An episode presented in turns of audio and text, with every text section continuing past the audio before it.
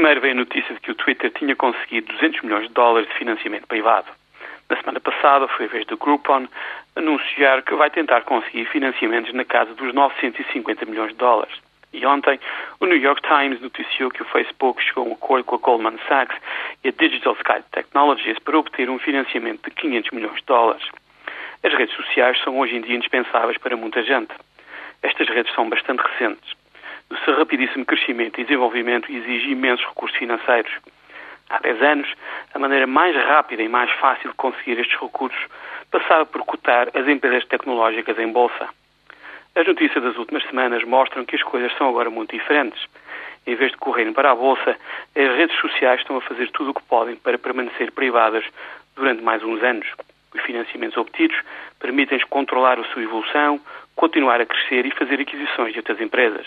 Os financiamentos também lhes permitem aumentar a sua influência no nosso dia a dia.